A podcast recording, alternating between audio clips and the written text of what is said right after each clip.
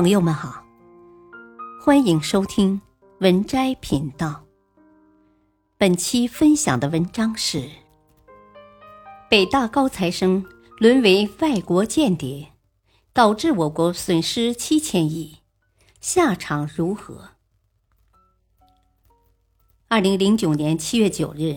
上海市国家安全局对上海淮海中路一家外籍企业代表的办公室进行突击检查，查获了有人向中国钢铁企业工作人员行贿的确切证据，并从他电脑中查获了很多涉及国家企业机密的文件。这些文件主要是我国数十家钢铁企业的采购计划和库存数量，其数据之详实精确。令办案人员震惊不已。警方以涉嫌窃取国家机密拘捕了四名澳大利亚企业代表，这四名代表中有三人是中国籍，还有一个是澳大利亚籍。但是这个澳籍人士却长着一张中国面孔，能说一口流利的中国话。那么，这个长着中国面孔的澳籍人士是谁呢？为何要帮助澳大利亚企业窃取我国的国家机密呢？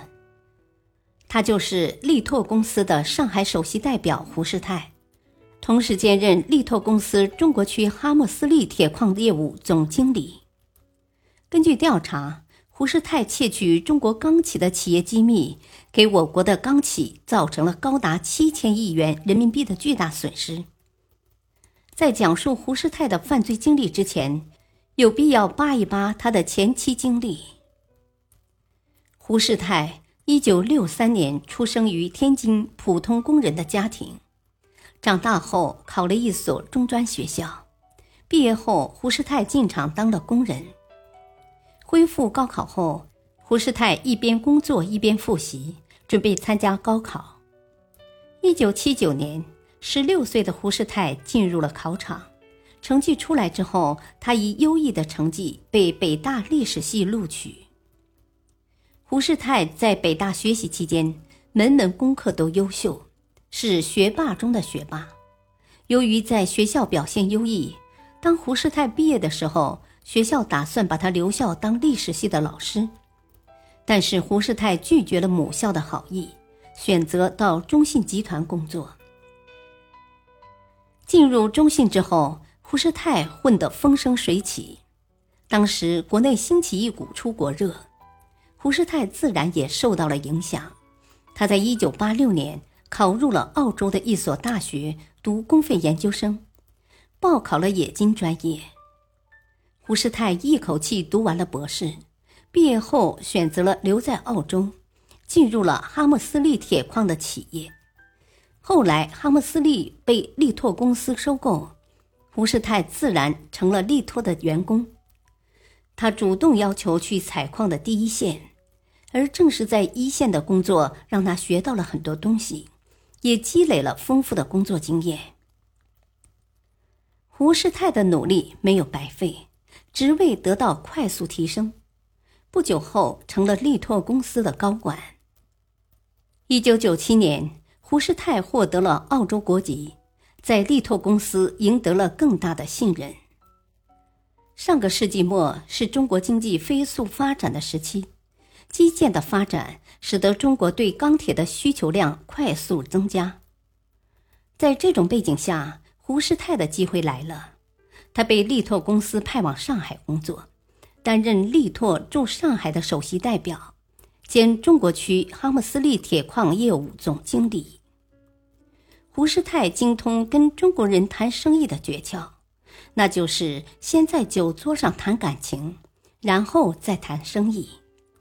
他对中国钢企的负责人说：“自己是天津人，又是北大毕业，虽然给澳洲人干工作，但心还是中国心。”这么一说，彼此之间就没有距离了。然后就是酒逢知己千杯少。酒喝足了，感情到位了，生意也就水到渠成了。通过这种手段，胡世泰收集到了很多重要信息，诸如原料库存的周转时间、进口矿成本、生铁单位消耗量、吨钢单位毛利。这些商业机密是企业的软肋，在谈生意的时候，胡适泰就利用这些软肋给铁矿石疯狂涨价。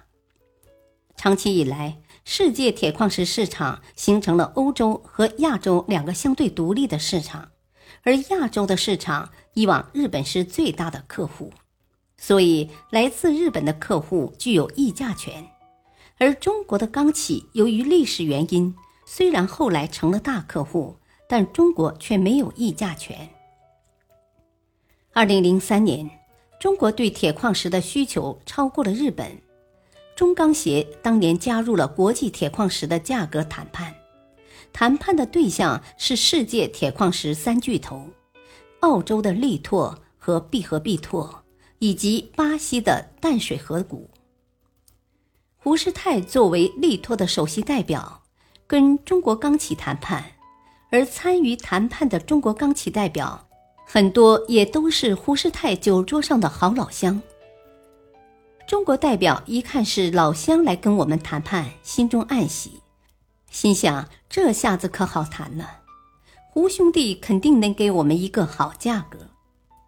但是真正谈起来的时候，中国的代表却发现胡适泰像换了一个人似的，他不仅不给中国钢企优惠，甚至连公平的机会都不给。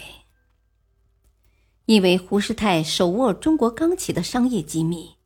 所以谈判的时候是知己知彼，搞得中国代表非常被动。谈判的结果是，价格几乎由胡适泰说了算。胡适泰跟中国的大型钢企都签订了长期合同，当然胡适泰不会亏待那些在关键时刻起作用的人。他每吨铁矿石给中间人提成两美元，说起来两美元数额不大。但是签订的合同动辄上千万吨，按一千万计算，中间人就得好处费两千万美金。长期合同动辄签订二十年，这中间人二十年就能抽取四亿美金的好处费。胡适泰凭一己之力，几乎掌控了中国和力拓之间铁矿石的定价权。产生的结果就是，从二零零三年起，从澳洲进口的铁矿石价格连年疯涨。这之后四年的价格增长率分别是百分之十八点六、百分之七十一点五、百分之十九和百分之九点五。二零零八年，我国受到了金融危机的冲击，力拓乘人之危。更是把卖给中国的铁粉价格抬高了百分之七十九点八八，铁矿的价格抬高了百分之九十六点五，而在定价上起决定性作用的就是胡适泰。胡适泰只跟中国的大型钢企签订长期合同，这就使得国内的中小钢企只能买到贸易矿，这些钢企的负责人为了能弄到长期合同。只好花大价钱给胡适泰送行贿礼。胡适泰帮力拓赚得杯满盆满，靠他的抬价，让中国钢企总共多付出了七千多亿元人民币，这个数字相当于澳洲 GDP 的百分之十。所以，澳洲政府称胡适泰是澳洲的贸易英雄。法网恢恢。胡适泰到最后还是没有逃脱法律的制裁。二零一零年三月二十九日，上海市第一中级人民法院作出一审判决，以非国家工作人员受贿罪、侵犯商业秘密罪，判处胡适泰有期徒刑十年。本篇文章选自微信公众号“海门国安”，感谢收听。再会。